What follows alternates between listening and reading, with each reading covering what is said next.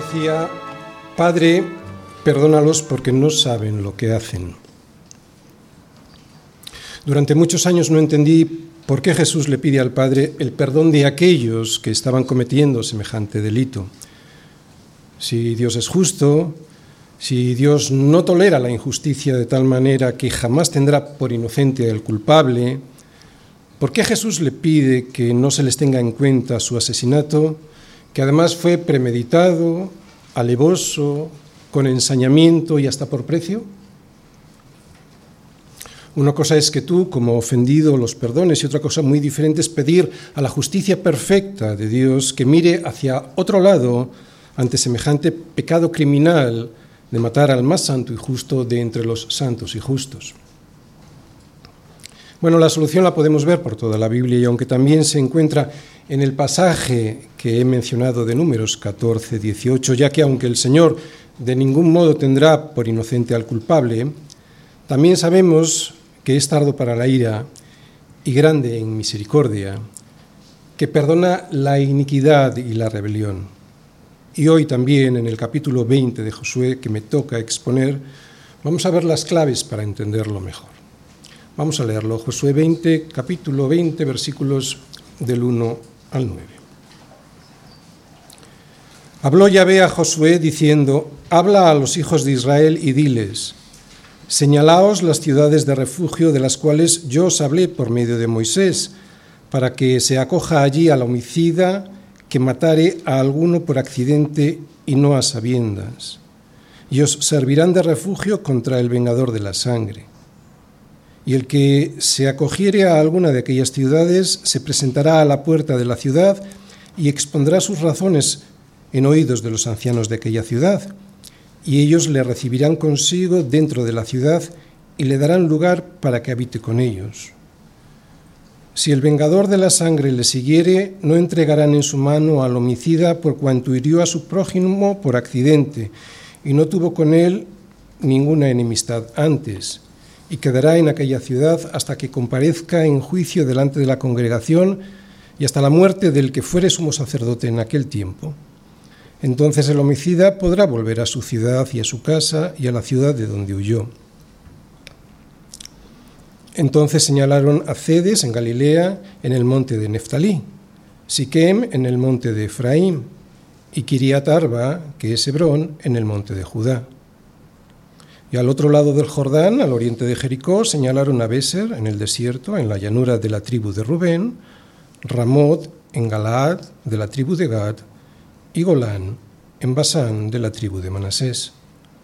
Estas fueron las ciudades señaladas para todos los hijos de Israel y para el extranjero que morase entre ellos, para que se acogiese a ellas cualquiera que hiriere a alguno por accidente, a fin de que no muriese por la mano del vengador de la sangre hasta que compareciese delante de la congregación.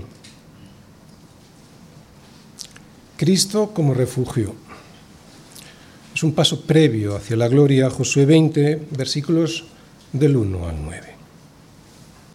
Muy bien, el tema del sermón de hoy es ver a través del capítulo 20 de Josué la importancia que para Dios tiene la justicia y cómo su misericordia y su gracia siempre han estado dispuestas para aquellos que se han arrepentido de sus faltas y pecados. Las ciudades de refugio que hoy veremos eran la provisión establecida por Dios para los culpables de muertes involuntarias, ciudades que nos ayudarán a vislumbrar de manera muy gráfica cómo es la misericordia y la gracia que Dios tiene con aquellos que reconocen su desastrosa situación. Y este tema lo voy a exponer a través del siguiente esquema. Primera parte, introducción. Segunda parte, el refugio, versículos 1 y 2. Tercera parte, la razón del refugio, versículo 3. Cuarta parte, las instrucciones para el refugio, versículos del 4 al 6. Quinta parte, el lugar de las ciudades de refugio, versículos del 7 al 9. Primera parte, introducción. Bien, la herencia que el Señor tenía preparada para el pueblo de Israel ya ha sido repartida. Solo quedaban algunos pequeños ajustes que hacer para que todo estuviese definitivamente concluido. Es lo que veremos hoy en el capítulo 20, con las ciudades de refugio, este esto pequeñito que faltaba todavía por hacer a Josué, y en el capítulo 21 con todas las ciudades que serían entregadas a los levitas. Bien, todos estos últimos capítulos que hemos estado viendo del reparto de la tierra nos han mostrado que, fundamentalmente, la fidelidad de Dios con su pueblo. Lo que él dijo que iba a hacer, lo hizo. Pero quedaba un asunto que había sido establecido en la ley de Moisés, algo que tenía que ver con la justicia, y ahora que ya estaba repartida la tierra, era el momento de cumplirlo. ¿Cuál era esto que faltaba? Las ciudades de refugio. El establecimiento de las ciudades de refugio, como veremos enseguida, era una instrucción que Dios había dado primero a Moisés y que ahora le recuerda a Josué. El motivo de su fundación era muy sencillo. Si había alguien que había matado a una persona sin intención de causarle la muerte, por ejemplo, por un accidente, entonces podría huir a una de estas ciudades de refugio donde podría vivir mientras se dirimiera su situación de culpabilidad o no. Así pues, el capítulo 20 se ocupa de una provisión de misericordia de Dios para la vida aquí en la tierra, basada tanto en su justicia como en su gracia. Evidentemente, cuando la muerte había sido producida de forma intencionada, a veces hasta premeditada, la ley, en su sexto mandamiento, era clara. Estaba prohibido atentar contra la vida de alguien. No matarás, nos dice Éxodo 20, versículo 30. Y la consecuencia del quebrantamiento de este mandamiento era también muy clara. Mas si hubiere muerte, entonces pagarás vida por vida, ojo por ojo, diente por diente, mano por mano, pie por pie, quemadura por quemadura, herida por herida, golpe por golpe. Hoy pudiera parecernos un poco violento, pero un propósito de esta norma era evitar una venganza familiar desproporcionada, una venganza personal tal que llevara el conflicto a una violencia interminable y desmedida entre las familias o entre las tribus. Además tenía un efecto disuasorio sobre el pueblo. El castigo debía ser proporcional a la ofensa recibida. Pero como ya hemos dicho, la muerte podía haber sido producida de forma involuntaria, así que la justicia de Dios se debía satisfacer, sí, pero claro, la gracia de Dios a través de su misericordia establecía para estos casos lo que llamamos, lo que llamaban las ciudades refugio para aquellos que no eran asesinos, sino homicidas involuntarios. Bien, yo creo que ya tenemos clara más o menos cuál es la diferencia entre un asesinato y un homicidio involuntario. Hoy en nuestros códigos penales se apura un poquito más la diferencia. No voy a entrar a fondo en las diferencias porque no es el caso y liaríamos más los conceptos, pero en el derecho penal español tenemos tres cosas, básicamente, asesinato, homicidio doloso y homicidio involuntario. Asesinato, como una forma agravada del homicidio, ¿no? cuando hay ensañamiento, alevosía, precio o recompensa, cuando se mata a alguien para facilitar la comisión de un delito o para evitar ser descubierto. Evidentemente, este caso, el caso del asesinato, no es el caso que estamos viendo en Josué 20. Cuando veáis películas americanas y hablen de homicidio en primer grado, se están refiriendo a esto, a asesinato. Homicidio doloso, como el anterior, porque existe la, intención de producir la muerte, pero sin los agravantes que hemos dicho. Tampoco este es el caso de Josué 20.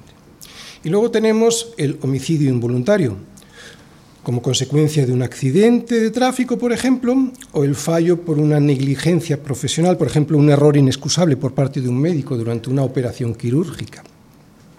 Una, una muerte por un accidente de trabajo, por la falta de seguridad en esa empresa, etc. ¿no? El homicida involuntario no busca la muerte de esa persona. Bien, este es el caso que nos presenta hoy Josué. De manera que el autor de un homicidio involuntario podría huir a una de estas ciudades que Dios había establecido para que pudiera salvar su vida frente a la venganza del familiar ofendido. Siempre debía haber una ciudad de refugio cerca y con sus caminos cuidados, de manera que el homicida pudiera huir a tiempo sin ser atacado. En este capítulo iremos viendo tanto las disposiciones que el Señor prevé como las instrucciones a seguir por parte del homicida involuntario. Segunda parte, el refugio. Habló Yahvé a Josué diciendo, Habla a los hijos de Israel y diles, señalaos las ciudades de refugio, de las cuales yo os hablé por medio de Moisés. Muy bien, si os fijáis en el versículo 1, vemos que la orden para la creación de estas ciudades de refugio venía directamente de Dios. Antes se lo había ordenado a Moisés, ahora vemos que se lo recuerda a Josué. Antes, hablando el Señor a Moisés en los campos de Moab, le dio instrucciones sobre la herencia a los levitas. ¿Recordáis la herencia a los levitas? Que no eran territorios como el resto de las tribus, ya que su herencia era el Señor mismo. Su herencia no era material, sino espiritual. Sin embargo, su herencia eran los sacrificios del Señor. Sin embargo, sí que tenían una serie de ciudades. ¿no? A ellos se les habían otorgado una serie de ciudades para vivir. Concretamente 48. No eran territorios, pero sí ciudades dentro de esos territorios. De estas ciudades, de estas 48 ciudades, seis debían estar acondicionadas para el refugio. Así lo vemos en números 35.6 y de las ciudades que daréis a los levitas, seis ciudades serán de refugio, las cuales daréis para que el homicida se refugie allá. Y además de estas daréis 42 ciudades. O sea, 42 más 6 son las 48 ciudades que tenían los levitas. Y algo interesante de la ubicación de estas ciudades de refugio que después comentaremos es que tenían que estar tres en un lado del Jordán y otras tres del otro lado del Jordán. Luego os pondré una fotografía para que lo veáis. ¿eh? Tres tenían que estar en el lado de Canaán, tres tenían que estar en el lado de Transjordania. Tres ciudades daréis a este lado del Jordán y tres ciudades daréis en la tierra de Canaán, las cuales serán ciudades de refugio. Además, estas seis ciudades serán de refugio para los hijos de Israel y dice, y para el extranjero y el que more entre ellos, para que huya allá cualquiera que hiriere de muerte a otro sin intención. O sea, lo que hemos comentado antes, un homicida involuntario. Como podéis ver, el propósito de la creación de estas ciudades es la justicia de Dios y su gracia. Dios tiene en cuenta los verdaderos motivos y las intenciones del corazón. Justicia por lo tanto, un hombre en cuyo corazón no hay la intención de matar a alguien, a alguien que no tiene en su propósito, en su ánimo, el producirle la muerte a otra persona, no debe recibir el castigo que recibiría un asesino. Por eso vemos que este principio él lo refleja en la ley y en sus normas. Gracia. Es lo que veremos ahora. La razón del refugio. Vamos pues al versículo 3, tercera parte para que se acoja allí el homicida que matare a alguno por accidente y no a sabiendas, y os servirán de refugio contra el vengador de la sangre. El vengador de la sangre, el vengador de la sangre, que era el pariente más próximo del que había muerto, era el único que podía vengar la muerte de su familiar. Cualquier asesinato u homicidio voluntario, o sea, doloso, debía ser castigado con la muerte del homicida. La ley establecía que siempre que se produjera un daño voluntario debía ser restablecido ese bien, ese bien dañado, ese bien estropeado, ese bien perdido.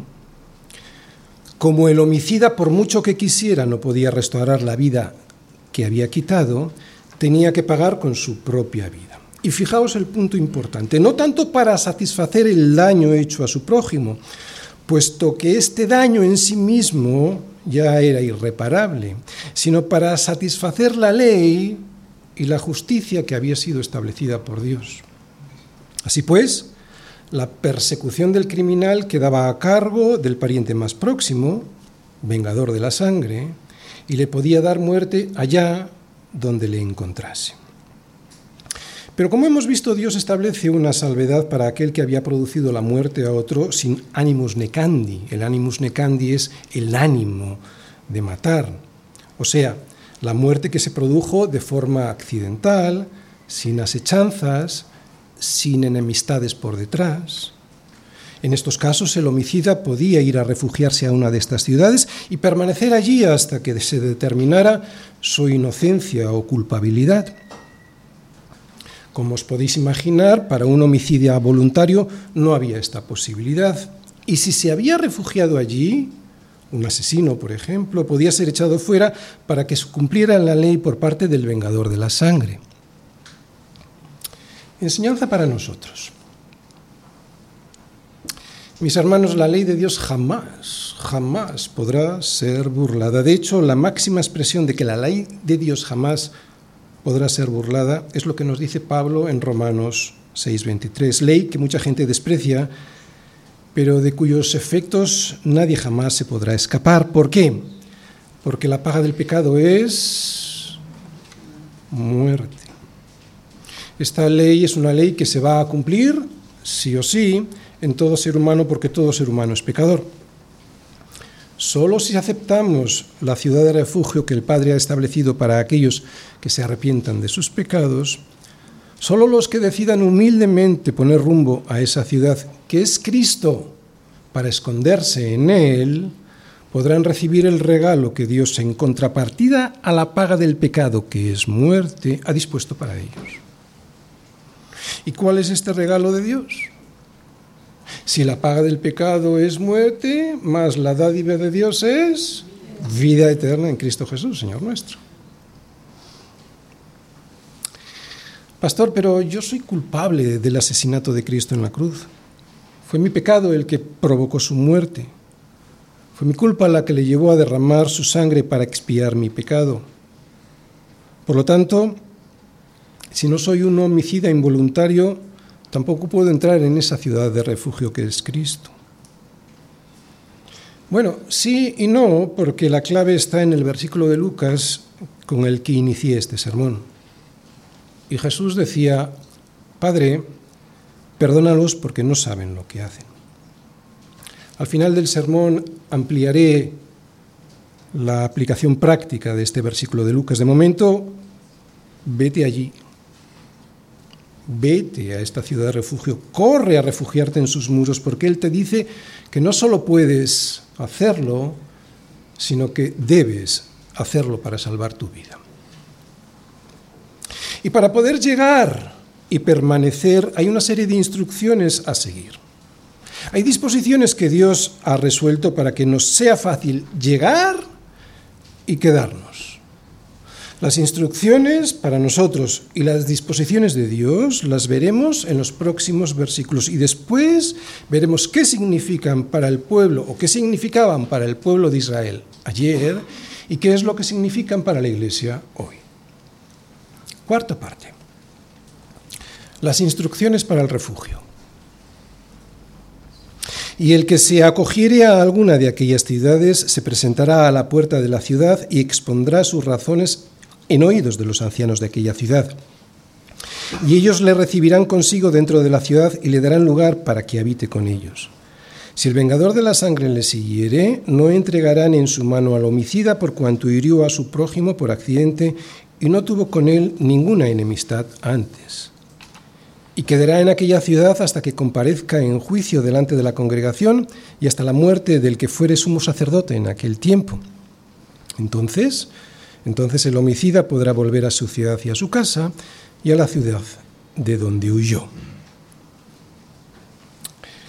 Bien, os he puesto un dibujito aquí para que veáis al vengador de la sangre detrás del homicidio involuntario, llegando a la puerta de la ciudad donde estaban los ancianos jueces para escuchar su versión. Una manera gráfica para, para recordar el asunto. Bien. Todas estas disposiciones ya habían sido establecidos antes, esto que acabamos de leer, los versículos que acabamos de leer, ya habían sido establecidos antes en la ley. Aquí simplemente se le recuerda a Josué que ya que por fin se le ha entregado la tierra, pues ponga por obra esto de las ciudades de refugio.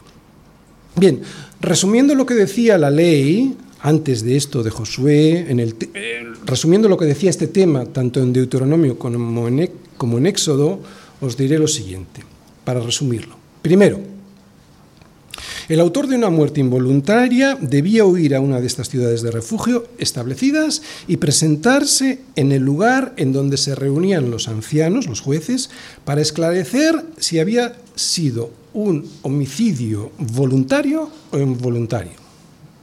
Segundo, el autor debía demostrar que había sido un accidente y que no tenía ningún resentimiento personal hacia el muerto, o sea, que no tenía rencillas con él. Tercero, una vez establecida la inocencia, se le daba, se le asignaba un lugar para vivir.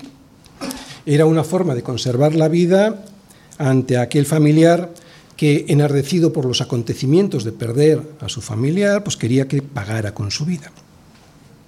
Cuarto, ciertamente salvaba su vida, sí, sin embargo, quedaba dentro de la ciudad y sin poder salir de ella hasta que el sumo sacerdote muriera.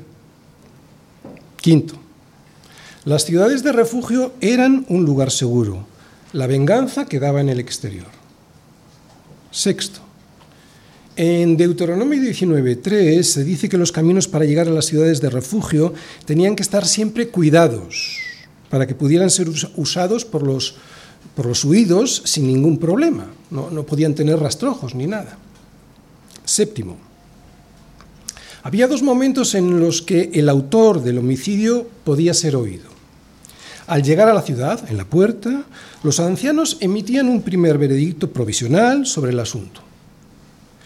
Si decidían que pasara a las puertas, el refugiado estaba seguro. Pero luego había una segunda audiencia que era pública delante de todos los que quisieran estar allí para dirimir si realmente había sido un homicidio involuntario. Si no lo había sido, entonces sería expulsado de la ciudad y el vengador de la sangre le podría dar muerte. Octavo, los refugiados estaban bajo la protección del sumo sacerdote, que era el jefe de los levitas, y a quienes pertenecían, como ya sabemos, las ciudades de refugio. Noveno. Con la muerte del sumo sacerdote se extinguían los derechos del vengador de la sangre, de manera que si alguien atentaba contra la vida del autor del homicidio involuntario, se convertía automáticamente en un asesino que violaba la ley de Dios, en especial su sexto mandamiento. Y décimo, una vez muerto el sumo sacerdote, el homicida podía volver a su casa con su familia y a sus quehaceres cotidianos. Bien, ¿qué nos enseñan los cristianos hoy sobre Dios y sobre nuestra responsabilidad? La provisión de estas ciudades refleja, además de la misericordia de Dios, su justicia. En estos versículos de Josué 20 podemos comprobar la preocupación de Dios por la vida humana, tanto la del homicida como la del muerto. Dios considera inviolable la vida humana, la de los dos. Y esto se aprecia no solo en el refugio que le da a los homicidas involuntarios, sino también porque de allí estos no podían salir hasta que muriera el sumo sacerdote, lo que constituye una suerte de exilio para el homicida y por lo tanto una especie de castigo. Puede parecer duro, pero este es el precio enorme que Dios le pone a una vida que fue segada por una imprudencia o un accidente. Lo que nos enseña también otra cosa sobre Dios. Todos debemos poner cuidado en nuestra vida diaria, ya sea en el trabajo, ya sea cuando estamos de vacaciones, ya sea en nuestra empresa. En el trabajo, un accidente por no guardar las normas de seguridad, o como he dicho antes, un cirujano que no está atento en una operación de riesgo. En las relaciones personales, por ejemplo, por no estar atentos en los peligros que pueden surgir, por ejemplo, cuando estamos de vacaciones, que es cuando más relajamos nuestra atención.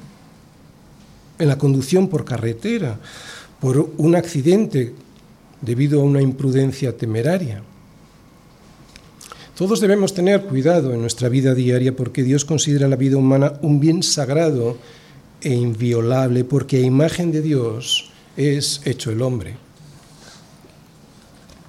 Bien, en estos versículos hemos comprobado cómo es la misericordia de Dios y su justicia. Justicia que está basada en una advertencia muy seria sobre el valor que Él le da a la vida humana. Es tan importante la vida humana para Dios que hasta una muerte producida de forma involuntaria acarrea unas consecuencias muy graves, algo que también podemos ver reflejado en nuestra legislación penal. Otra vez, la relación entre la justicia de Dios y nuestra responsabilidad en estos versículos la podríamos resumir de la siguiente manera. La provisión de refugio para el homicida involuntario nos muestra que Dios no quiere que un hombre inocente sufra las consecuencias de un accidente como si hubiese cometido un asesinato, pero al mismo tiempo Dios le da tal valor a la vida humana que este hombre tenía que quedarse en esa ciudad de refugio.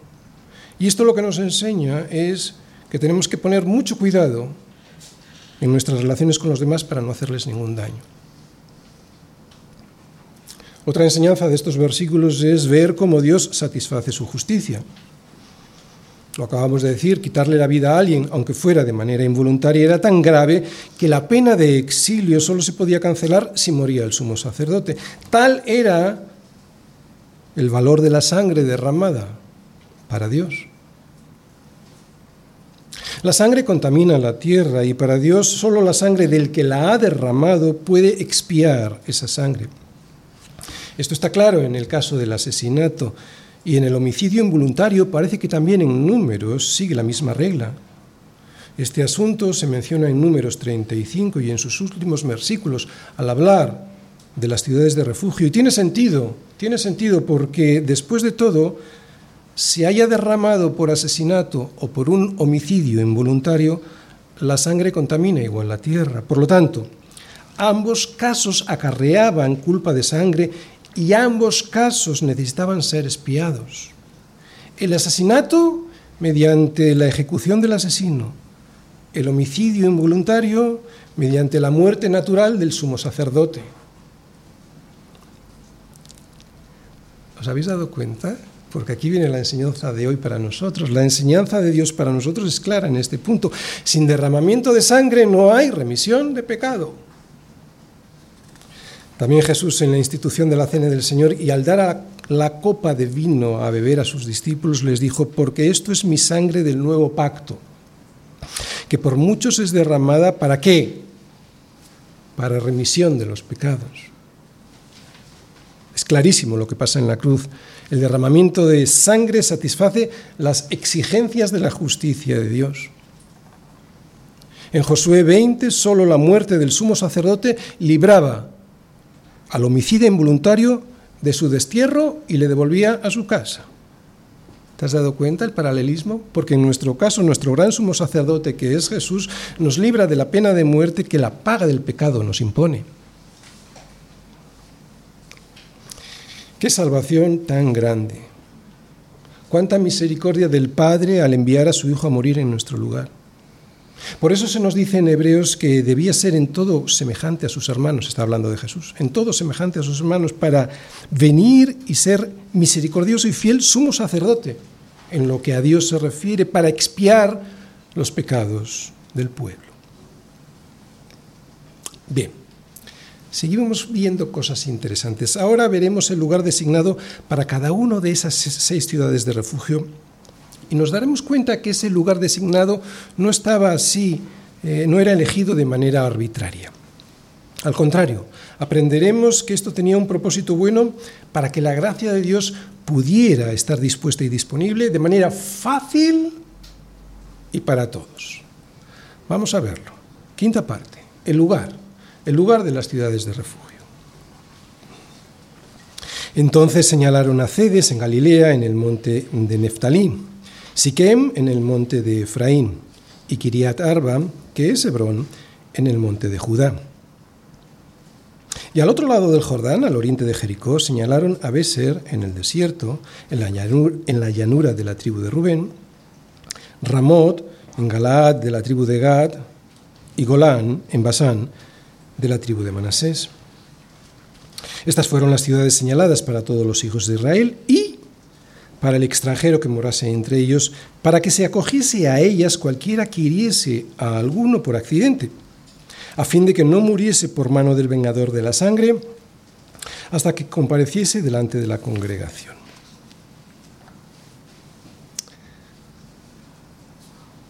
Es un plano general ¿eh? de las ciudades. ¿Os fijáis dónde está el río Jordán? En medio. A la derecha tenéis Transjordania, a la izquierda tenéis la tierra de Canaán, Tres y tres. Estaban bien distribuidas por todo el territorio para que en cualquier momento se pudiera alcanzar una de ellas. Os voy a poner a Siquem. Hoy está destruida. ¿eh?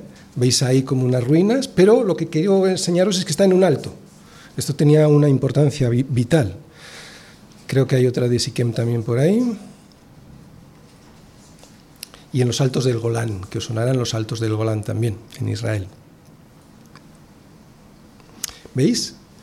Estaban bien señaladas, quiero decir, bien altas. Bueno, acabamos de ver en estas fotografías la ubicación de las ciudades de refugio que estaban repartidas por la región de Canaán al oriente del Jordán y también en la Transjordania, al este del río Jordán, en la tierra repartida, recordáis, a las dos tribus y media. Y como habéis podido eh, comprobar en estas fotografías, la distribución no fue aleatoria.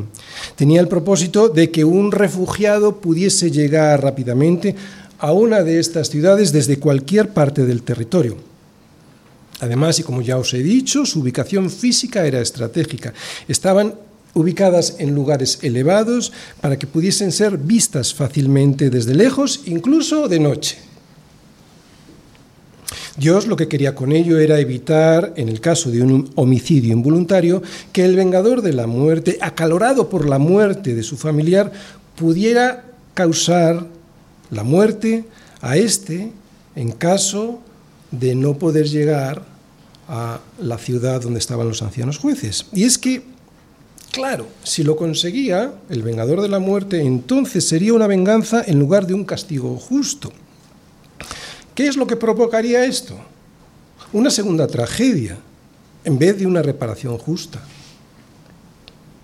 De ahí que, como hemos visto, se eligiesen tres ciudades a cada lado del Jordán, dos al norte, dos en el centro y dos al sur, en un territorio cuya espina dorsal era el río Jordán. A esto hay que sumarle lo que nos dice Deuteronomio 19.3. Arreglarás los caminos y dividirás en tres partes la tierra que el Señor tu Dios te dará en heredad, y será para que todo homicida huya allí.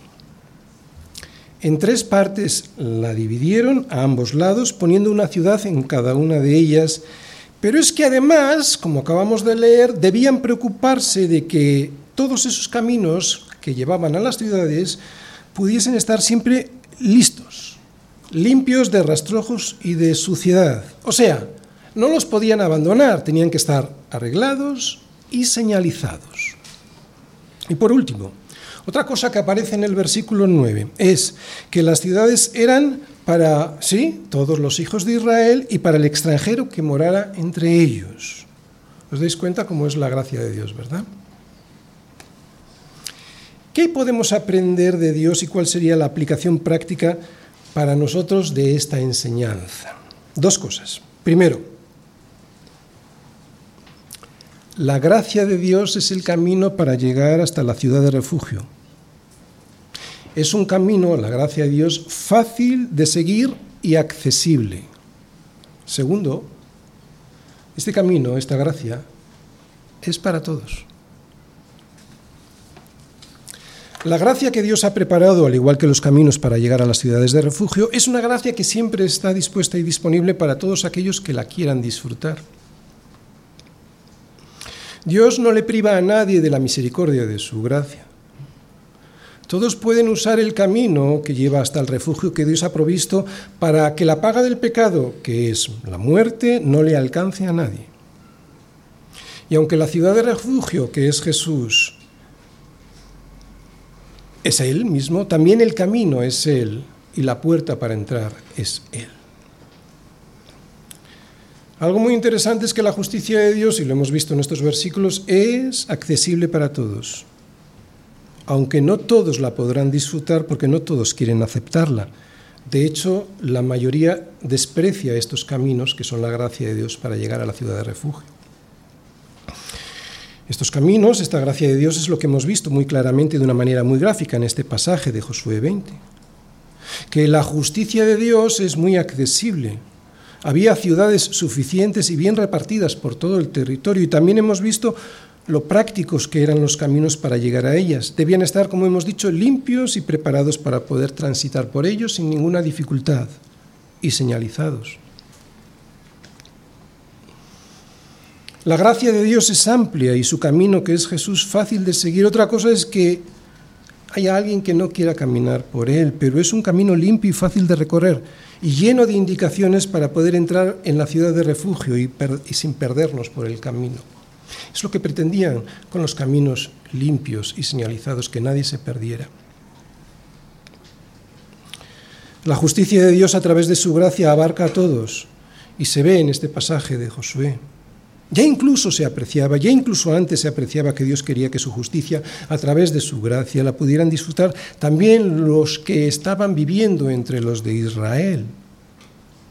Más adelante Pablo nos dice en Efesios 2:13, pero ahora en Cristo Jesús, vosotros que en otro tiempo estabais lejos, habéis sido hechos cercanos por la sangre de Cristo. ¿Os dais cuenta? Tanto antes como ahora Así es el carácter de Dios. Incluye al extranjero en su gracia porque lo ha incluido también en su amor. Otra cosa es que el que esté lejos no quiera aceptar ese amor y esa gracia de Dios, pero ese, ese es su problema. Termino. Y Jesús decía, Padre, perdónalos porque no saben lo que hacen. El momento en el que Jesús, clavado en la cruz, elevaba esta oración al Padre, su sangre comenzó a verterse para el perdón de los pecados de aquellos que se arrepintieran de ellos. Por lo tanto, lo que perdónalos significa es, sí, Padre, haz que tu gracia llegue a ellos de tal manera que se den cuenta de lo que han hecho y así puedan llegar a ser perdonados. Además, con esta oración se cumplió la profecía de Isaías 53:12. Por cuanto derramó su vida hasta la muerte y fue contado con los pecadores, habiendo él llevado el pecado de muchos y orado por los transgresores. Y orado por los transgresores. Pero ¿oyó el Señor esta oración? Podríamos decir que sí, porque la caída de Jerusalén no ocurrió inmediatamente después de la muerte de Jesús. Desde entonces, desde la muerte de Jesús, los discípulos estuvieron 40 años predicando el Evangelio en Jerusalén, antes de que Tito, el general Tito, la invadiera y la destruyera en el año 70. Así que tuvieron 40 años de misericordia que produjo su efecto en muchos. Esto lo podemos ver en Hechos, cuando después de que los discípulos recibieron el Espíritu Santo en Pentecostés, Pedro en su primer discurso con muchas palabras testificaba y les exhortaba diciendo, sed salvos de esta perversa generación. Así que lo que aquellos que estaban oyendo su palabra fueron bautizados y, recordáis, se añadieron aquel día como tres mil personas. Un poquito más adelante también en Hechos vemos que crecía la palabra del Señor y el número de los discípulos se multiplicaba grandemente en Jerusalén.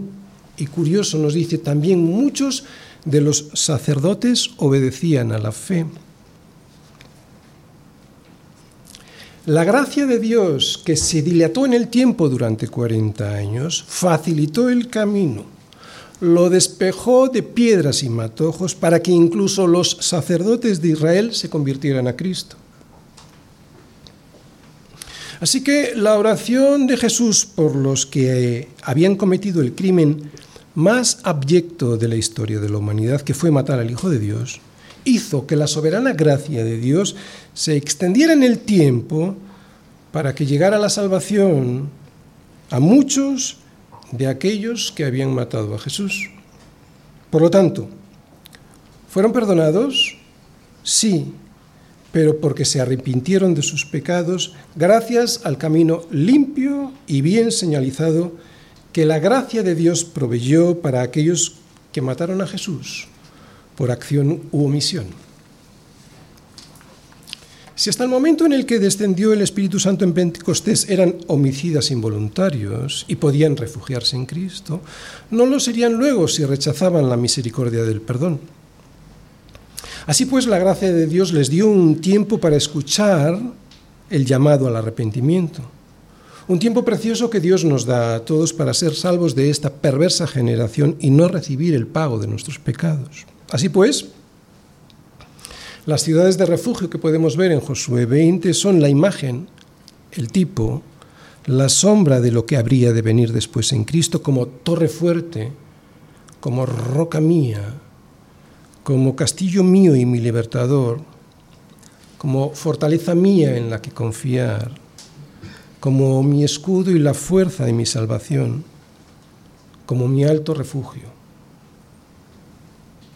Este castillo fuerte este refugio alto, mucho más alto que aquellas ciudades de refugio en Israel, está siempre dispuesto y disponible para todo aquel que sienta la ira de Dios tras su nuca, porque sabe que ha pecado al rebelarse nada más y nada menos que contra el Todopoderoso y Dios creador de todas las cosas.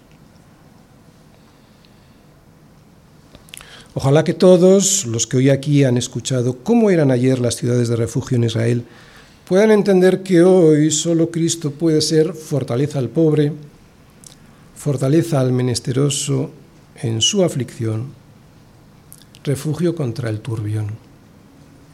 Porque en ningún otro hay salvación, porque no hay otro nombre bajo el cielo dado a los hombres en que podamos ser salvos Solo Cristo, solo Cristo salva. Pero hay más, porque Cristo es refugio, refugio previo antes de llegar a la gloria que Dios Padre nos tiene preparada. Estamos transitoriamente en un refugio que es Jesús, escondidos en Él, para que no venga el vengador de la sangre a llevarnos a la muerte por nuestros pecados. ¿Veis la imagen? Pero quiero insistir en que este refugio es temporal, que este refugio tiene el propósito de llevarnos más lejos, más alto, más cerca de Dios para terminar habitando con Él. No lo olvidéis nunca. Hay un pasaje que para mí es de gran consuelo y esperanza. Unas palabras del apóstol Juan cuando describe lo que ve en el cielo y lo describe en Apocalipsis. Vi un cielo nuevo y una tierra nueva, porque el primer cielo y la primera tierra pasaron y el mar ya no existía más. Puede que la nueva Jerusalén, allí las calles estén empedradas de oro transparente como el vidrio. Puede que sea así literalmente o no. Puede que sus cimientos estén fundados en piedras preciosas, no lo sé, aunque yo sí sé que Dios puede hacerlo como quiera. Puede que las puertas de la ciudad sean perlas, tampoco lo sé, y la verdad es que no me importa mucho. Lo que sí sé, y esto sí que me importa, es que el mar ya no existirá. El mar en la poesía hebrea significaba lo inestable, lo inseguro, de donde venían todos los desastres, las invasiones, las catástrofes naturales. Yo no sé si por esto los judíos no eran muy buenos marinos. Y lo que también me importa y mucho es que allí Dios enjugará toda lágrima de nuestros ojos.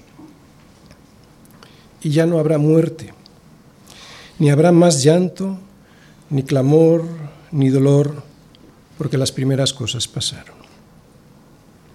Y es que cuando Dios nos limpie las lágrimas, no volveremos a llorar jamás. Y eso, a mí eso sí que me importa. Yo estoy deseando que estas primeras cosas pasen. Mi hermano, no te quedes aferrado a un mundo en el que, aunque estamos seguros por estar escondidos en Cristo, todavía lloras, tienes dolor y clamas. Un mundo en donde todavía existe la muerte. Pon tu mirada desde Cristo en Cristo si te has refugiado en Él, recuérdalo, ese es tu destino. Allí no habrá ya más llanto ni lágrimas, porque el mar no existirá más. Amén.